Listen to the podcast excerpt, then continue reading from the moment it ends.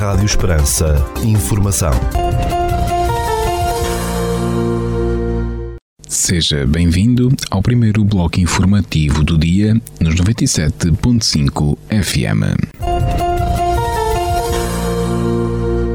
Estas são as notícias que marcam a atualidade nesta segunda-feira, dia 28 de fevereiro de 2022. Durante o dia desta segunda-feira, até às 16 horas, a comunidade ucraniana em Évora continua a fazer recolha solidária para enviar para a Ucrânia. A comunidade ucraniana em Évora está a recolher vários materiais, desde medicamentos, material de primeiros socorros, cobertores, mantas e roupa quente. Pode ler-se num post na página de Facebook do Padre Ivan Woods, sacerdote que acompanha a comunidade greco-católica ucraniana na Arquidiocese de Évora e na Diocese de Beja.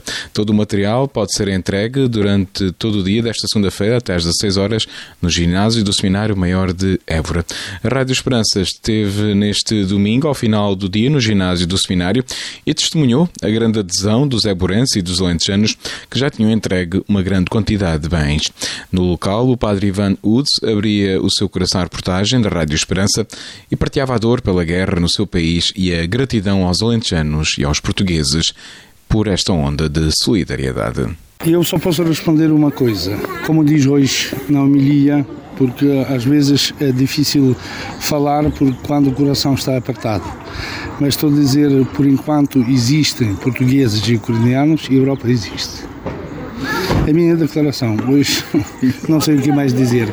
Porque, epá, eu, eu não esperei. Não, eu não esperei. Sim, eu, eu pensei, mas não, não, não, não, não, não esperei mas na verdade, e diz hoje na missa que estiveram muitas pessoas, muitas pessoas apareceram, pedem que podem fazer, voluntários, eh, nível, nível também de hum, todo, eclesiástico, político, humano, é para tudo, tudo.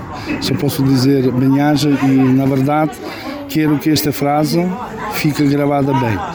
Por enquanto existem portugueses ucranianos, a Europa existe. Dois pontos, mas que ligam e são humanos. Isso é essencial que hoje em dia perdeu-se esta sensibilidade de ser humano, ter coração, saber sofrer com o outro e apoiar o outro. Obrigado.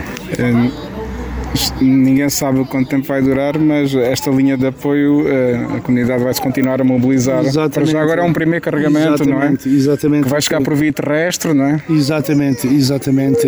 Isso o primeiro apoio que vamos, mas claro, depois da guerra sabemos todos nós que há destruição. Claro uh, excluindo que muitas vidas perdidas, muitas vidas uh, estragadas, filhos sem pais, mulheres sem maridos, pais sem filhos e filhos sem pais, mas acho que conseguimos reconstruir tudo e conseguimos com apoio, apoio generoso deste povo português conseguimos também.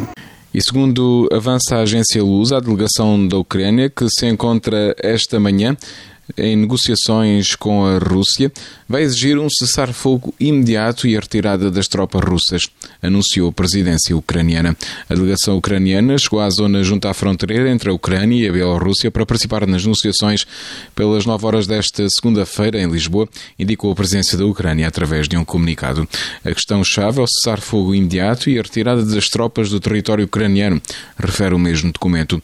Entretanto, na última hora, o conselheiro do Kremlin, Vladimir Mendinsky, disse que Moscou quer encontrar um acordo durante as conversações com Kiev. A cada hora que o conflito se prolonga, são os cidadãos e os soldados ucranianos que morrem. Concordamos em chegar a um acordo, mas deve ser o do interesse das duas partes, disse Menditsky à televisão russa. A Rússia lançou, na quinta-feira passada de madrugada, uma ofensiva militar na Ucrânia com forças terrestres e bombardeamento de alvos em várias cidades que já mataram pelo menos 352 civis, incluindo crianças, segundo Kiev. A ONU deu conta de perto de 370 mil refugiados na Polónia, Hungria, Moldávia e Roménia. O presidente russo Vladimir Putin disse que a operação militar especial na Ucrânia visa desmilitarizar o país vizinho e que era a única maneira de a Rússia se defender, precisando Kremlin que a ofensiva durará o tempo necessário. O ataque foi condenado pela generalidade da comunidade internacional e a União Europeia e os Estados Unidos da América, entre outros, responderam com o envio de armas e munições para a Ucrânia e o reforço de sanções para isolar ainda mais Moscovo. Rádio Esperança. Informação. Notícias de âmbito local. Portela acolhe mais uma vez o 23º Critério Corta-Mato Paulo Guerra, no próximo dia 5 de março, na Tapada dos Arcos, no recinto da Feira do Montado, a partir das 14 horas e 30 minutos.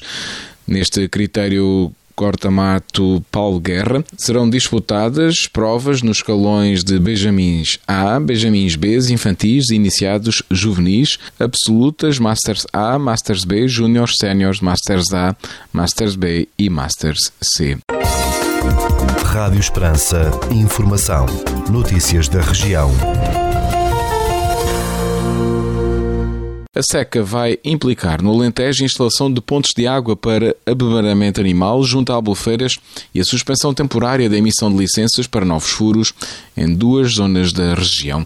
Em comunicado, a Agência Portuguesa do Ambiente disse que estas são duas das medidas de contingência aprovadas na sequência da reunião da Subcomissão Regional da Zona Sul da Comissão de Gestão de Albufeiras, realizada em Évora no passado dia 24 de fevereiro. Neste encontro promovido pela APA, que juntou mais de 50 representantes de diversas entidades, foram avaliadas medidas técnicas a tomar contra a situação de seca. Um dos passos é a suspensão temporária da emissão de títulos de utilização de recursos hídricos, ou seja, de licenças, para novas captações de água subterrânea destinadas a uso particular nos sistemas de Moura Ficaio, no distrito de Beja, e de Alvas Campo Maior, no distrito de Porto Alegre, ambas na bacia hidrográfica do Guadiana. É preciso também evitar disseminação de soluções individuais, como captações subterrâneas, novas pequenas barragens sem capacidade de resiliência, promovendo a alternativa à articulação entre os diferentes utilizadores. Segundo a APA, foi igualmente decidido instalar pontos de água para abeberamento animal junto a albufeiras de águas públicas que estão identificadas nos planos de contingência elaborados pelas entidades gestoras dos aproveitamentos hidroagrícolas públicos. A água do Alqueva vai continuar a ser transferida para as albufeiras das bacias hidrográficas do SAD e do Guadiana neste ano hidrológico e vai ser avaliada a necessidade de voltar a operacionalizar a transferência de água do sistema de EDIA para o Sado e posterior captação na estação elevatória de Ermidas do Sado para a albufeira de Morgavel, em Sines. Vão ser efetuadas proximamente intervenções para reduzir as perdas de água nas infraestruturas hidráulicas e nas redes de distribuição nas barragens de Morgavel e de Monte Novo, em Évora, apostando-se ainda em projetos de eficiência dos, dos consumos e na redução das perdas na distribuição, tanto no setor urbano como no setor agrícola. A análise indicou que é preciso concluir os estudos e implementar uma solução técnica para rebaixar o nível mínimo de exploração na albufeira de Santa Clara, no Conselho de Odmira, e que é necessário continuar a implementação dos projetos de ligação do sistema Alqueva a sistemas menos resilientes nas bacias do Sado e do Guadiana. Às autarquias foi sugerido que reduzam os consumos de água da rede de distribuição para usos não potáveis, nomeadamente com menos lavagem de contentores e de ruas, encerramento temporário de fontes decorativas, suspensão da rega e de espaços verdes.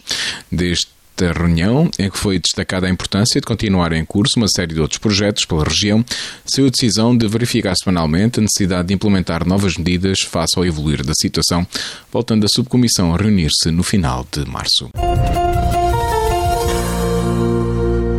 Ficamos agora com a atualização da informação a partir da sala de situação do Comando Territorial de Évora da Guarda Nacional Republicana. Bom dia, senhores ouvintes. Fala-vos o Sargento-Chefe Manuel Seabra da Sala de Situação do Comando Territorial de Évora da Guarda Nacional Republicana para vos informar acerca da atividade operacional desenvolvida no período de 25 a 27 de fevereiro de 2022. Na área de responsabilidade deste comando ocorreram nove acidentes de viação, sendo sete despistes, uma colisão e um atropelamento, dos quais resultaram um ferido grave, um ferido leve e danos materiais. Registámos ainda dois incêndios urbanos nas localidades de Redondo e Mora, dos quais resultaram danos materiais.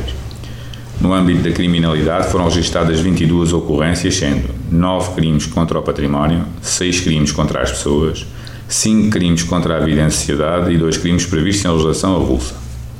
Foram ainda efetuadas 7 detenções em flagrante delito, sendo 4 pelo crime de condução sob o efeito do álcool, 2 pelo crime de furto de produtos agrícolas e 1 pelo crime de condução sem habilitação legal.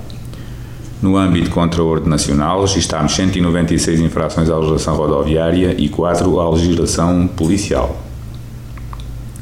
Damos continuidade às operações Escola Segura Ano Letivo 2021-2022, Lei 2021-2022, Resina 2022, Floresta Segura, Desconfinar Mais, Aprendizagem Mais Segura e Operação Carnaval 2022.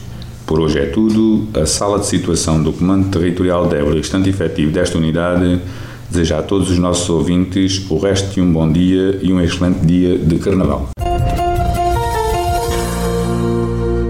Ficamos agora com a efeméride do dia.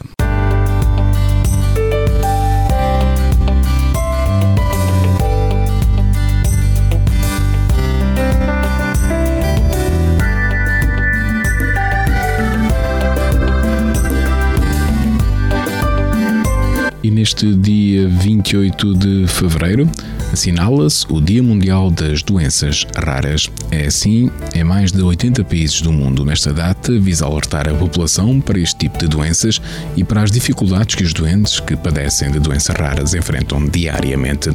As doenças raras são doenças crónicas, graves e degenerativas que colocam em risco a vida dos doentes. Na União Europeia, consideram-se doenças raras as que têm uma prevalência inferior a 5 em 10 mil pessoas. Existem entre 6 mil ou 8 mil doenças raras, a maioria de origem genética. Estima-se que as doenças raras afetam perto de 40 milhões de pessoas na Europa, especialmente crianças. Todas as semanas são descobertas novas doenças raras. A detecção de doenças raras é um processo demorado e minucioso, pois as manifestações e sintomas das doenças podem ser lentos e demorar anos. Em Portugal, em média, 5 a 6% da população portuguesa poderá vir a sofrer de uma doença rara. As doenças raras mais frequentes são as genéticas e as reumatológicas. Alguns tipos de cancro são considerados doenças raras devido ao baixo número de incidências registadas.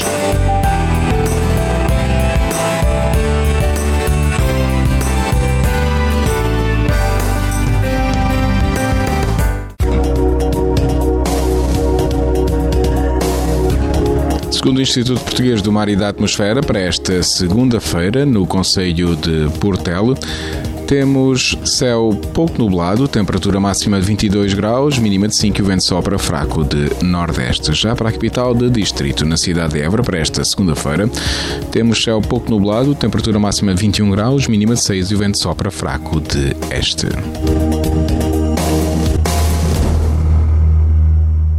Este bloco informativo fica por aqui. Mais informação nos 97.5 FM às 18 horas. Boa tarde. Rádio Esperança. Informação.